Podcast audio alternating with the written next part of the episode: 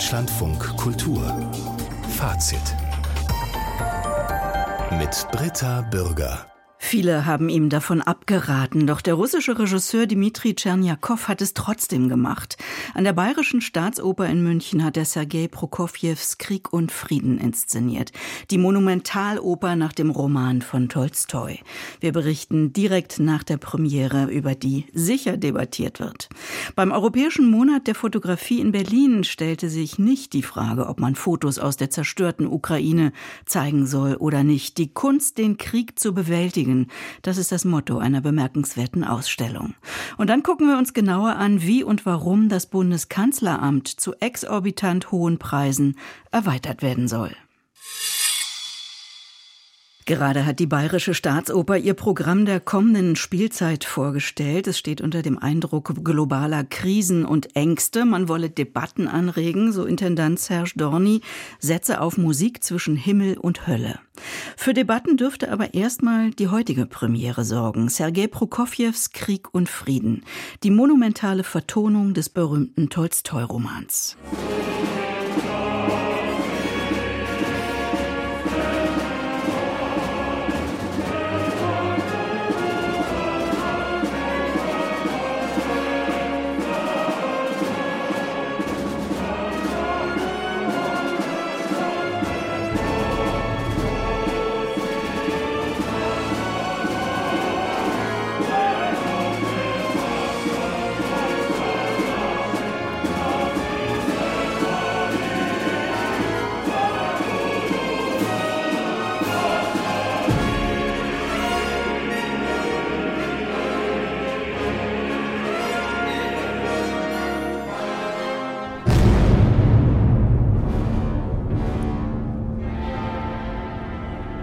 Ein Ausschnitt aus Sergei Prokofjews Krieg und Frieden. Im Gegensatz zu anderen Opernhäusern, die Aufführungen wegen des Ukraine-Kriegs abgesagt haben, hat die Staatsoper in München an ihrer schon vor dem Krieg geplanten Neuinszenierung festgehalten. Jörn Florian Fuchs hat die heutige Premiere miterlebt. Guten Abend. Schönen guten Abend. Hallo. Ein Abend in russischen Händen. Regie Dmitri Tscherniakow, am Pult Generalmusikdirektor Wladimir Jurowski. Der Premierentermin heute, 5. März, das ist der Todestag von Prokofjew, aber auch von Stalin. Mit welcher Haltung hat man sich in München zu dieser Produktion entschlossen, gerade jetzt? Also im Vorfeld wurde viel diskutiert und auch viel schon medial natürlich ähm, ja aufbereitet, vorbereitet, gab es Informationen, warum man dieses Stück eben doch spielen möchte. Da ist natürlich der Aspekt der Cancel Culture, dass man auch vielleicht gerade in diesen Zeiten jetzt nicht gegen russische Kultur vorgeht, indem man Stücke gar nicht mehr aufführt und man braucht eben einen Zugang, einen Zugriff, eine Interpretation von problematischen Werken. Das ist durchaus ein problematisches Stück, so dass man gesagt hat, man erstellt eine ganz neue Fassung. Das weicht ab von dem Konzept, das es vor dem Krieg gab. Das war ganz anders. Da wollte man offensichtlich das komplette Material mal vorstellen. Das ist jetzt nicht so. Und eben mit dieser Idee einer neuen Fassung, einer Umdeutung und auch natürlich einer szenischen Interpretation möchte man dieses Werk, das so oft ja auch nicht auf den Spielplänen zu erleben ist, einfach dem Münchner Publikum vorstellen. Einfach so, sagen Sie. So einfach ist es ja nicht. Gab es da Proteste heute Abend? Da gab es überhaupt keine Proteste, auch nicht am Schluss vom Publikum. Es sind ein paar Leute rausgegangen, kamen auch nach der Pause nicht wieder. Das liegt aber, glaube ich, einfach an der Erschöpfung, die man hat. Das begann um 17 Uhr und dauert mit Pause dann knapp viereinhalb Stunden. Und äh, trotz der Kürzung, die es in diesem Werk gibt, es ist einfach eine Mammutoper und eine große und großartige Leistung. Das muss man auf jeden Fall sagen für das ganze äh, musikalische Team rund um Wladimir Jurowski und man freut sich am Ende aber doch auch, dass man es dann hinter sich hat, weil es hat Längen, dieses Stück, und die sind in dieser Inszenierung zum Teil auch eher noch ausgespielt worden. Aber so ein Werk zu inszenieren, während der russische Angriffskrieg gegen die Ukraine tobt, äh, ist für mich zumindest schon problematisch. Also wie geht Dmitri Tscherniakow jetzt mit diesem Stoff um? Also insbesondere mit dem russischen Selbstbild, dem Patriotismus, der Verherrlichung des Militärs. Also es gibt ein Einheitsbühnenbild, das sehr, sehr aufwendig ist. Es ist eine Säulenhalle und in diesem Fall lohnt es sich vorher ins Programmheft zu schauen oder einfach die Presseinfo durchzulesen. Das mag ich immer nicht so gerne, weil ich finde, Inszenierungen sollen sich erklären, ohne dass man den Beipackzettel studieren muss. Aber hier macht es ohne das keinen rechten Sinn. Diese Säulenhalle steht in Moskau. Sie ist ein historisch wichtiger Ort, den kennen offenbar auch alle dort. Und da gab es sowohl äh, Prozesse, Prokofjew wurde dort auch mal vorgeladen. Es sind Konzerte, die stattgefunden haben. Der Vater von Wladimir Jurowski hat dort dirigiert. Es gab dort Schachmeisterschaften, was szenisch aufgenommen wird, indem an ein paar Stellen mal kurz auch so ein Schachbrett reingetragen wird und die Figuren werden schnell wieder abgeräumt. Und äh, dieser historische Ort wird gleichsam zum, ja, zur Bühne für eine Gesellschaft, die den kompletten Abend sich in diesem Raum befindet.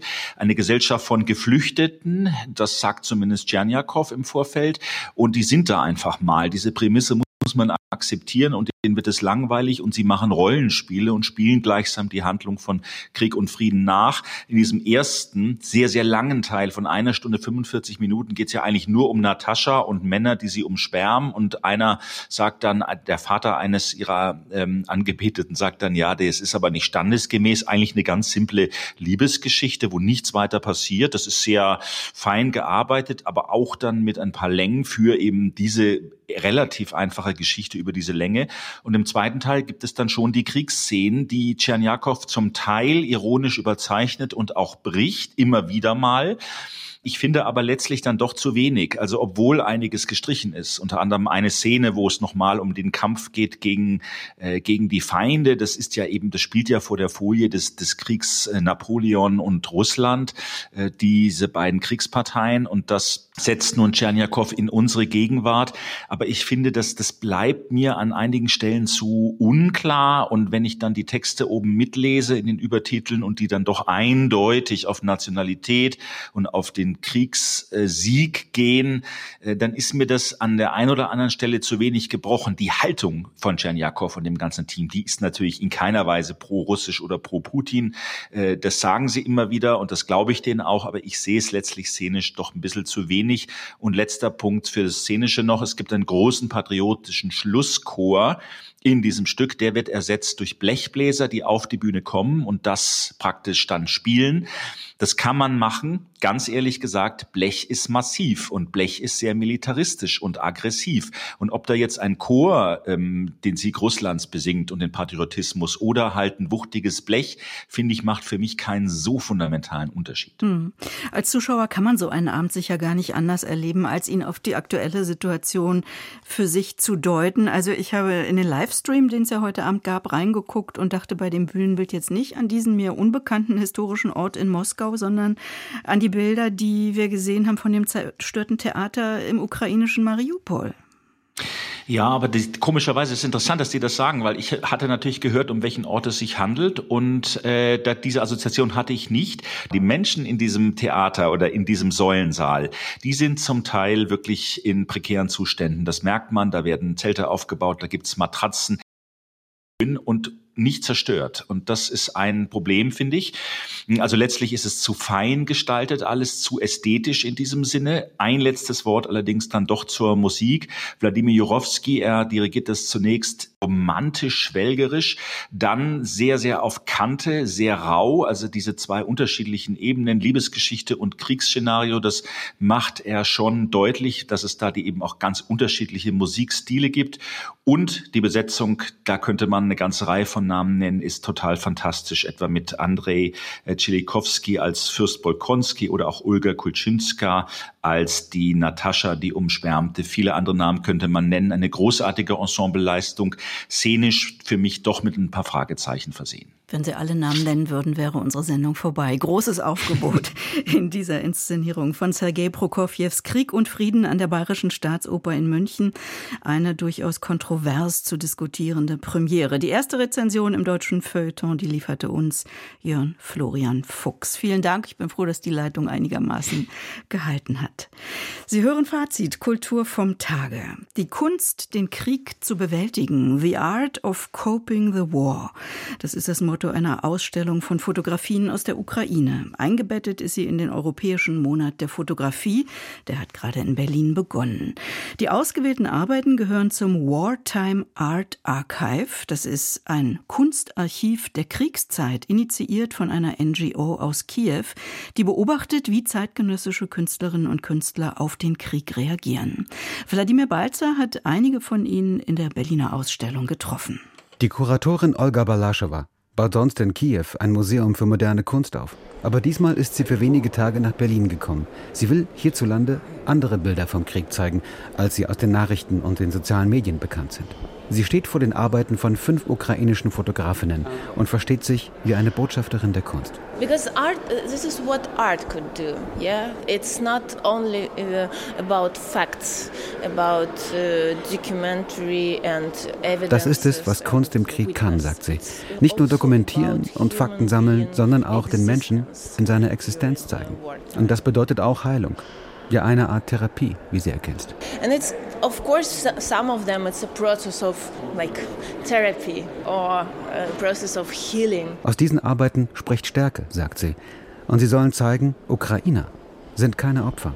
Sie werden siegen. We would like to show that Ukraine, uh, Ukrainians, we are not victims. Da ist etwa der Fotograf Alexander Glyadelov, der großformatige Schwarz-Weiß-Fotos zeigt, auf denen keine Menschen zu sehen sind, aber dafür zerstörte Häuser, Ruinenteile, die auf der Straße liegen, verkohlte Wohnungen, aufgerissene Häuserfronten, eingestürzte Brücken. Sehr streng bildet er das ab, kühl, protokollierend. Durch das Schwarz-Weiße versucht er das fast Unmögliche, Emotionen rauszunehmen. Kuratorin Olga Balaschowa sagt, das Schwarz-Weiß hilft, gut von böse zu unterscheiden. Es gebe da keine Unklarheiten. You know, it's in this category of good and bad, of black and white. We totally understand that who is the right and who is the wrong. There is no place for misunderstanding. Andere Fotografien sind von Jana Kornova, ebenso schwarz-weiß, ebenso großformatig. Riesige Lagerhallen, die nach Bombenangriffen zusammengefallen sind. Sie wirken wie Reste einer riesigen stählernen Kreatur, die besiegt am Boden liegt, aber jederzeit wieder auferstehen könnte. Immer noch massiv, immer noch mächtig. Oder, und das ist ganz besonders beeindruckend, Farbfotografien von Olena Subac aus Lviv. Es ist ja auch ein Kulturkrieg gegen die Ukraine und sie zeigt, wie Menschen Kulturgüter schützen und dabei ein fast schon zärtliches Verhältnis zu den zu schützenden Werken aufbauen, zu den Skulpturen und Bildern. Wie ein Familienmitglied, wie ein Partner. Sie werden verhängt, abgenommen, versteckt, mit Tüchern umhüllt. Eine Skulptur wird von mehreren Personen weggetragen, wie eine Tänzerin. Und dann gibt es hier Fotografien, die versuchen, jenseits der Zerstörungen den Gemütszustand der Ukrainerinnen und Ukrainer einzufangen. Da ist zum Beispiel der Fotograf Ihor Bondarenko mit seiner Serie Blumen unter Beschuss. Farbfotografien, die die erblühende Natur zeigen. Blumen, Bäume, Felder. Doppelt belichtet sind auf diesem Prinz zugleich Explosionen zu sehen. Die fanden woanders statt, landeten aber hier auf diesen doppelt belichteten Fotos. Es ist ein Nebeneinander und erinnert an den Frühling, der jetzt wieder beginnt und den Ukrainer nicht genießen können, weil die Zeit für sie stehen geblieben ist.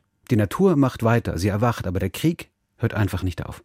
Gleichzeitig traut sich der Künstler sogar so etwas, und das fällt schwer, es in diesem Kontext auszusprechen, wie Schönheit in diesen Kriegstagen zu finden. Er hat Phosphorbomben fotografiert, die von ferne tatsächlich wie Feuerwerk aussehen und sie auf eine andere Naturszene gelegt. Kuratorin Olga Balaschowa erzählt von der beängstigenden Schönheit dieser Waffen. Uh.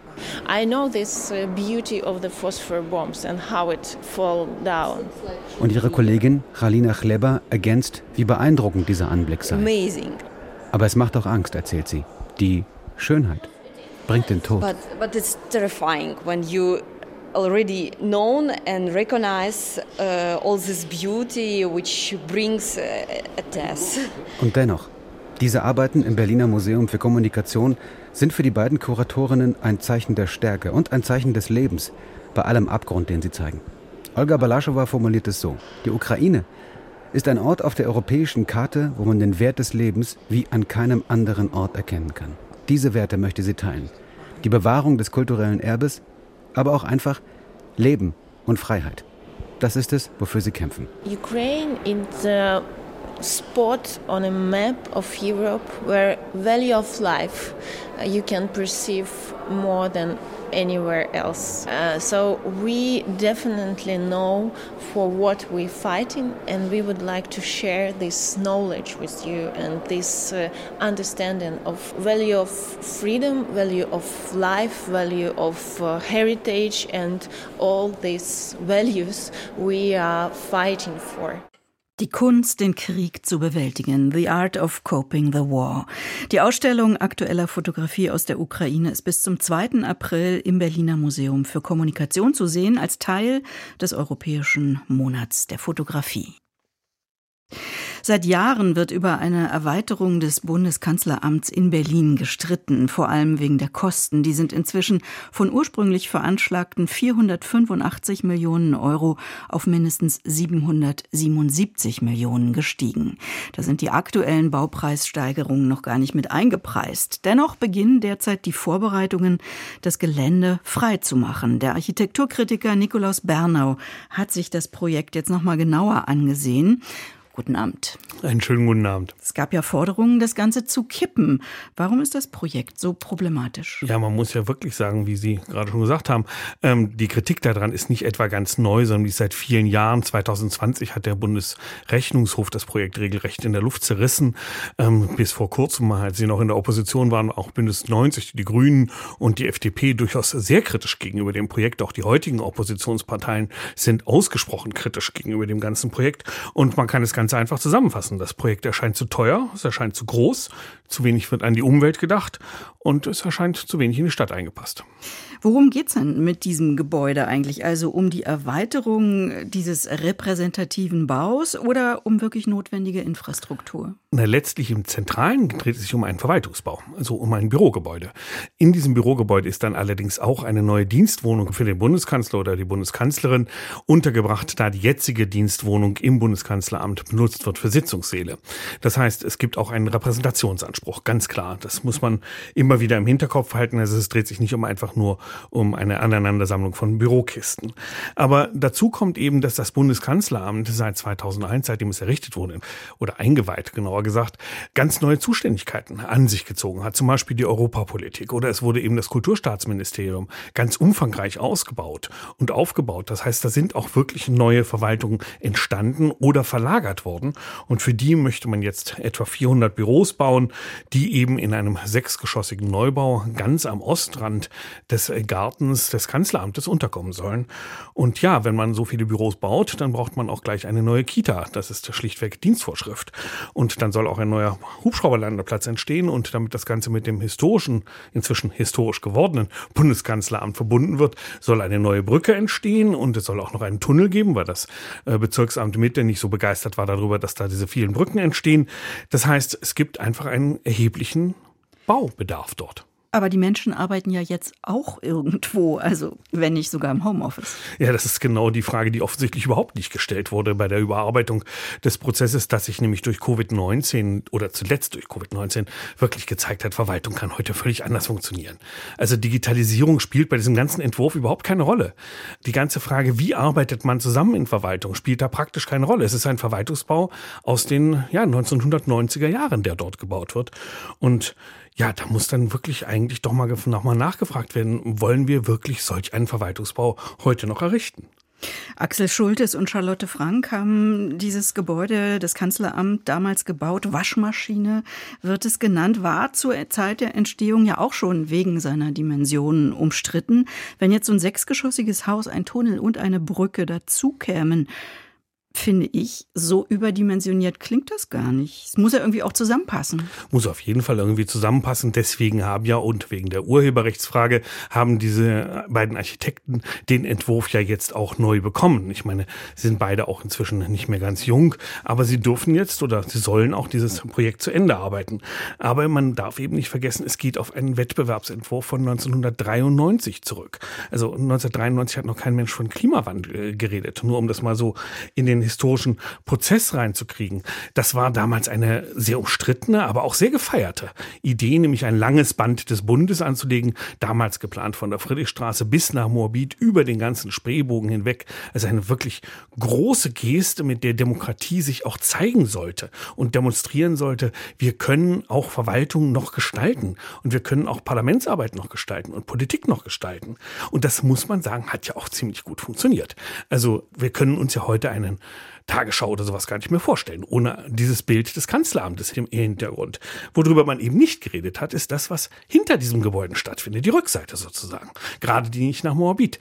Ja, und da sieht's eben ganz fatal aus. Das kann man anders überhaupt gar nicht ausdrücken. Ich habe mich jetzt da gestern nochmal rumgetan und das ist ganz fürchterlich. Das sind nämlich lauter Restflächen, die entstehen durch diese strenge Geometrie. Restflächen, die natürlich nie bebaut werden können, all die, weil da einfach Sicherheitsprobleme entstehen. Da gibt's ein Bundesinnenministerium, das hat endlos lange Metallzäune, als wenn es mitten auf dem offenen Gelände stünde. Es steht aber mitten in der Stadt. Mhm. Das heißt, das ist wirklich richtig gehend stadtfeindlich. Weil das so abgeschottet ist. Aber ist das nicht normal für so ein Politikviertel? Ja, genau. Deswegen werden ja im Normalfall Verwaltung und politische Entscheidungen auch auseinandergelegt. Also mhm. Downing Street Number 10 ist natürlich ein winzig kleines Häuschen.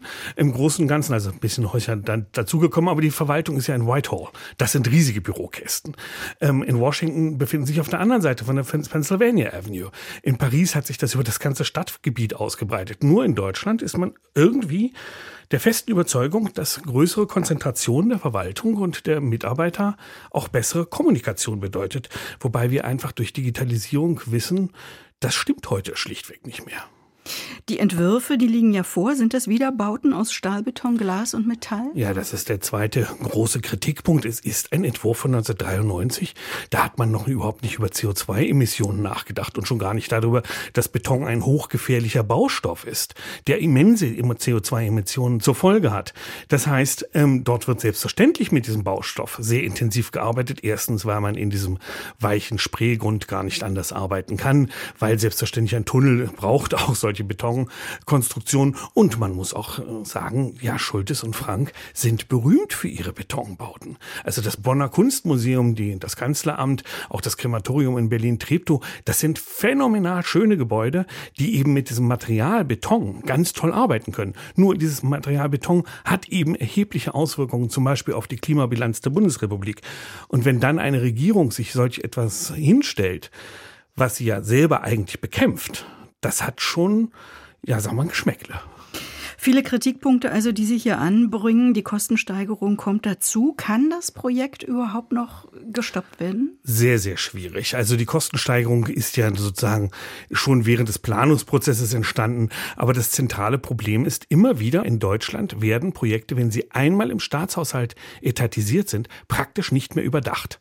Und man sagt dann, ja, das haben wir jetzt einmal etatisiert, das muss jetzt gebaut werden. Nee, aber ganz oft ist es eben so, dass Projekte innerhalb von 30 Jahren Planungszeit schlichtweg veralten. Nicht ästhetisch, das ist immer noch ein toller Entwurf, aber das konzeptionell veralten sie. Das heißt, man müsste eigentlich unbedingt sofort das Ganze stoppen und neu planen. Nikolaus Bernau zu den Planungen, das Bundeskanzleramt in Berlin zu erweitern. Besten Dank. Deutschlandfunk Kultur Kulturnachrichten Hunderte Kulturschaffende im Iran haben nach der jüngsten Vergiftungswelle an Mädchenschulen Aufklärung gefordert. Wie die Tageszeitung Scharch berichtet, unterzeichneten 500 Prominente einen entsprechenden Appell. Die vorsätzlichen Massenangriffe seien eine neue Katastrophe, die nichts anderes bezwecke, als Terror zu erzeugen und die Kosten für die selbstverständlichen Rechte der Mädchen in der Gesellschaft zu erhöhen, zitierten iranische Medien aus dem Appell. Die Kulturschaffenden verurteilten diese Tragödie und forderten die Verhaftung und Bestrafung der Täter, hieß es weiter. Die ersten Verdachtsfälle für Gasvergiftungen wurden bereits Ende November gemeldet, als die Proteste im Iran in vollem Gange waren. Die Hintergründe sind weitgehend unklar. Schülerinnen klagen über Schwindel, Übelkeit und Atemnot. Der niederländische Zweig der radikalen Klimaaktivistengruppe Extinction Rebellion hat neben Rembrandts Gemälde die Nachtwache im Amsterdamer Rijksmuseum protestiert. Zwei der Demonstranten hielten eine Kopie des Gemäldes hoch, auf dem die im Original dargestellten Nachtwächter unter Wasser zu stehen schienen.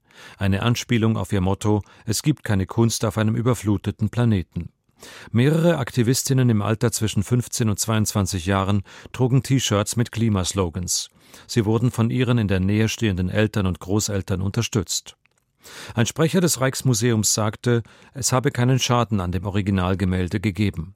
Nach dem Protest seien die Aktivistinnen und Aktivisten ohne Zwischenfälle aus dem Museum begleitet worden. Mit einem Festakt in Erfurt ist die bundesweite Woche der Brüderlichkeit eröffnet worden. Im Rahmen der Veranstaltung erhielt die Stiftung Neue Synagoge Berlin Zentrum Judaicum die Buber-Rosenzweig-Medaille. Zum 50. Jahrestag der Reichspogromnacht wurde die Stiftung 1988 in der DDR gegründet, mit dem Ziel, die beim Pogrom in Brand gesetzte und später zerbombte neue Synagoge wieder aufzubauen und Dokumente zu jüdischem Leben in Berlin zu sammeln. Heute sei die Synagoge ein Ort des Dialogs mit bundesweiter Ausstrahlung, heißt es in der Begründung für die Medaille. Verliehen wird sie vom Koordinierungsrat der Gesellschaft für christlich-jüdische Zusammenarbeit. Das jüdische Bildungszentrum Chabad Lubavitch in Berlin hat eine neue Initiative zur Aufklärung und Verständigung gestartet. Eine fahrende Synagoge soll überall im Bundesgebiet über jüdisches Leben und Kultur informieren. Das Mitzwa-Mobil wurde heute eingeweiht. Der Chabad-Vorsitzende Rabbiner Teichtal sagte, es solle neugierig machen und Dialog und Völkerverständigung auf das nächste Level heben. Es gebe kein besseres Mittel zum Abbau von Vorurteilen als den interkulturellen Austausch. Angesichts des wachsenden Antisemitismus solle diese Initiative ein positives Zeichen für eine Zukunft des Vertrauens und der Toleranz setzen, hieß es weiter. Schwarze zeitgenössische KünstlerInnen beziehen sich in ihrer Arbeit häufig auf afrofuturistische Motive. Afrofuturismus, das ist eine Kunstrichtung, die die Erfahrung der afrikanischen Diaspora thematisiert. Sie nimmt die oft schmerzvolle Geschichte auf und übersetzt sie in eine utopische Welt. Es geht also darum, sich eine Zukunft vorzustellen, obwohl die Vergangenheit durch Kolonialismus und Rassismus entstellt oder zerstört wurde. Eine Zukunft, die von einer selbstbestimmten afrikanischen Kultur erzählt. Und genau das beschäftigt die in Kenia aufgewachsene Künstlerin Wangechi Mutu. Sie hat lange in New York gelebt, wo ihr das New Museum jetzt eine umfangreiche Soleausstellung widmet. Andreas Roberts ist begeistert. Zwei Frauen stehen ineinander verhakt und schauen schüchtern, fast verträumt auf den Betrachter. Der Hintergrund des Bildes ist hell, von oben hängen ein paar Lianen. Ihre Köpfe sind Hyänenköpfe mit weit aufgestellten Ohren. Wangechi Mutus Bild Intertwined, verflochten von 2003, gibt der Ausstellung am New Museum ihren Namen. Viele der Themen, mit denen sich die heute 50-jährige Künstlerin beschäftigt, sind in diesem frühen Bild bereits angelegt. Das Hybride, das Fremdartige, das Fantastische, die Symbiose von Menschen und Tieren, die Idee, dass alles miteinander verbunden ist und immer wieder ganz zentral, der weibliche Körper. Viele ihrer Bilder sind selber eine Vermischung aus Papier, gefundenen Materialien und Farbe. So entstehen zum Beispiel aus winzigen Schnipseln von pornografischen Bildern Frauenfiguren in verträumten Landschaften in Kirschblütenrosa und Elfenbeinweiß. Manchmal haben sie Krähenfüße oder einen Eidechsenschwanz. Für Kuratorin Vivian Crockett geht mit dieser Ausstellung ein lang gehegter Traum in Erfüllung. Was für mich und für uns alle während wir an der Ausstellung gearbeitet haben, wirklich auffällig war, ist, dass ihr Werk eine Art vereinheitlichende Logik hat. In dem Sinne, dass sie immer in der Lage ist, wirklich unterschiedliche Ideen, unterschiedliche Materialien, unterschiedlichen kulturellen Kontext zu einem wirklich zusammenhängenden und fantasievollen neuen Ganzen zu vereinen. Das erweitert unsere Sicht auf verschiedene Kategorien, in denen wir in vielerlei Hinsicht durch Gesellschaft und Kultur gefangen sind. Ein besonders schönes Beispiel dafür ist der Diptychon Yo Mama. Zwei großformatige Bilder mit Planeten in einem rosa Universum, die wie flauschige Viren unter dem Mikroskop aussehen. Eine Schlange verbindet beide Bilder. Im zweiten dann eine Frauenfigur, deren hochhackige Schuhe den abgetrennten Kopf der Schlange durchbohren. Die Schlange ist ein Motiv, das immer wieder in ihren Arbeiten auftaucht, so auch die Frau aus dem Meer.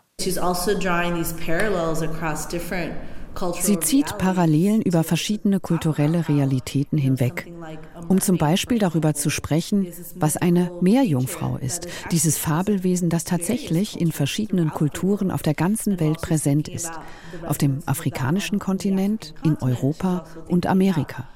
Sie denkt über die Wirkung dieser Mythologien und über unsere Interkonnektivität nach. Die enorme Kraft, die in ihren Bildern steckt, findet einen noch stärkeren Ausdruck in ihren Skulpturen. Zum Beispiel in einer Reihe von riesigen geflochtenen Körben aus Bronze, die das Motiv des Verflochtenseins in einen weiteren kulturellen Kontext stellt. In einem Korb schläft eine zusammengerollte Schlange, ein anderer ist voller Haarbüschel, ein dritter mit einem ebenfalls schlafenden hybriden Wesen, dessen Schwanz aus dem Korb hängt. Dieser Korb ist mit Wasser gefüllt und nur der Kopf des Wesens ragt heraus. Es hat einen langgezogenen Schädel, Fischaugen und eine reptilienartige Haut. In einer anderen Skulptur sitzt eine schwarze, alienartige Frau auf einem riesigen schwarzen Krokodil. Die Haut beider Wesen scheint aus Wurzeln zu bestehen, die sie miteinander verbinden. Kuratorin Vivian Crockett. Crocodilus ist ein unglaubliches Beispiel, wenn ich an die Idee des Afrofuturismus denke, weil es dieser Hybrid ist, dieses fremdartige Wesen, das wir nicht genau definieren können. Und es verschmilzt mit dem Krokodil. Das Krokodil ist ein prähistorisches Tier, aber irgendwie hat sie es in ein Symbol der Zukunft verwandelt. Kind of symbol of a, a future. Wangechi Mutus Arbeit ist auch voller Sozialkritik. Zum Beispiel, wenn sie als animierte Figur in einem Video einen Korb auf ihren Kopf durch eine leere Landschaft trägt. Der Korb füllt sich mehr und mehr mit Zivilisationsmüll und am Ende verschmilzt sie mit ihm zu einer Amöbe und stürzt eine Klippe hinunter.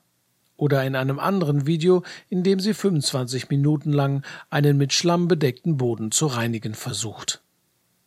Mit Wangechi Mutu intertwined ist dem New Museum nach Faith Ringgold und Theaster Gates nun zum dritten Mal in Folge eine beeindruckende Soloausstellung gelungen, die Arbeiten einer wichtigen schwarzen Künstlerin oder eines Künstlers im Kontext ihres Gesamtwerks zeigen, und das in einer Zeit, in der Retrospektiven lange nur weißen KünstlerInnen vorbehalten waren.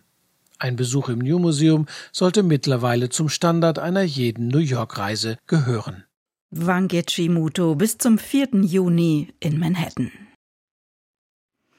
Am 6. April 2006 wurde in Kassel Halit Yozgat ermordet. Nach jahrelanger Verspätung wurde aufgedeckt, dass der sogenannte nationalsozialistische Untergrund dafür verantwortlich war. Daraufhin gründete sich die Initiative 6. April und die greift Forderungen der Hinterbliebenen auf. Aktuell die Gedenkkultur der Stadt. Rechtsextremistische Taten wie der Mord an Halit Yozgat oder auch Walter Lübcke sollten angemessen gewürdigt werden. Vor der Kasseler Oberbürgermeisterwahl am kommenden Sonntag hat die Initiative deshalb erinnerungspolitische Wahlprüfsteine verfasst. Ludger Fittkau berichtet. Die Friedrich-Ebert-Straße in Kassel. Unweit einer Diskothek treffe ich Paul Heinz von der Initiative 6. April und ein weiteres Mitglied der Gruppe, das ungenannt bleiben will. Paul Heinz erklärt, warum dieser Ort als Treffpunkt ausgewählt wurde. Das ist ein Ort, an dem ähm, Effe 2020 am 21.06. einen Kunden mitgenommen hat. Effe war nämlich Taxifahrer in Kassel, hat bei Minica gearbeitet und hatte an dem Tag Nachtschicht. Und der Kunde ist in sein Auto gestiegen. Sie sind dann zusammen in die Nordstadt gefahren. Es sind ungefähr so zehn Minuten Fahrtweg. Und dort in der dunklen Seitenstraße hat der Kunde plötzlich mit einem Messer von hinten Effe in den Hals gestochen und ihn dabei rassistisch beleidigt. Emefe überlebte schwer verletzt. Der Täter konnte bis heute nicht gefasst werden.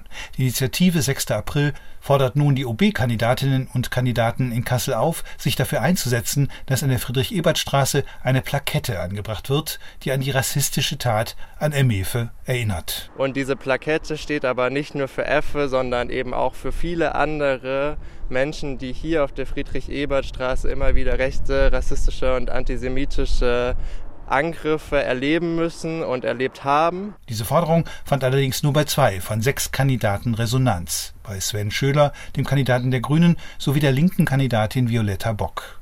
Etwas enttäuschend in einer Region, die in den letzten Jahren viele rechtsextreme Taten erleben musste. Die Morde an Halit Yozgat und Walter Lübcke fanden dabei bundesweit die größte Resonanz.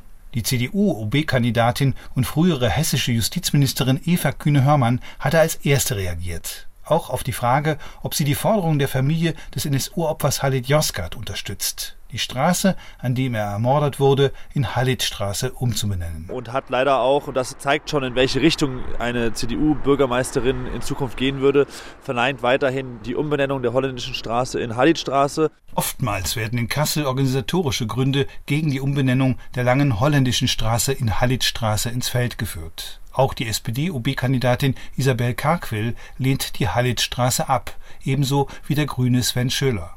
Aber hätte nicht gerade Kassel klare politische Signale nötig?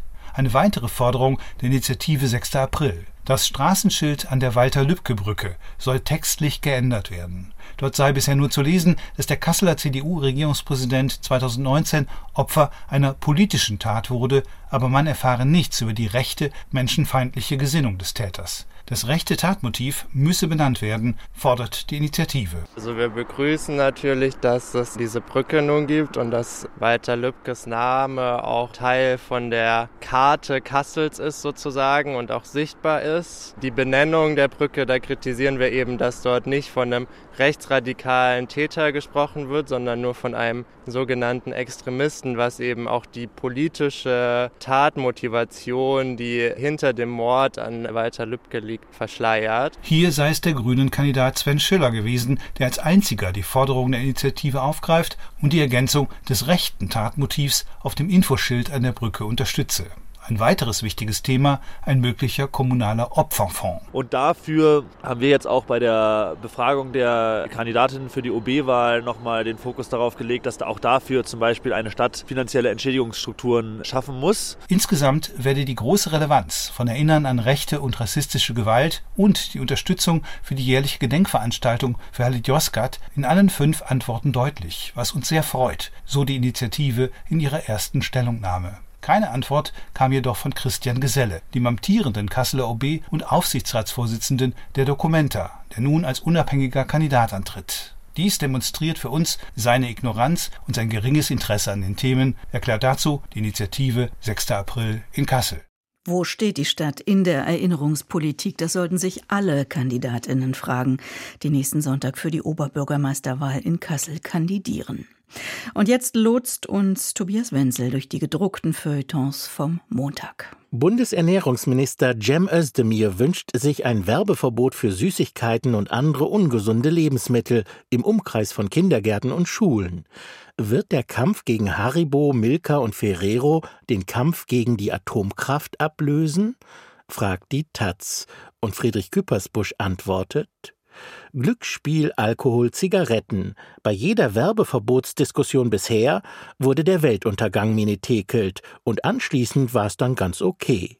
In einer besseren Welt wäre der Schnuckerkram gesund oder hieße ab Werk dick und doof, damit man wüsste, woran man ist und isst.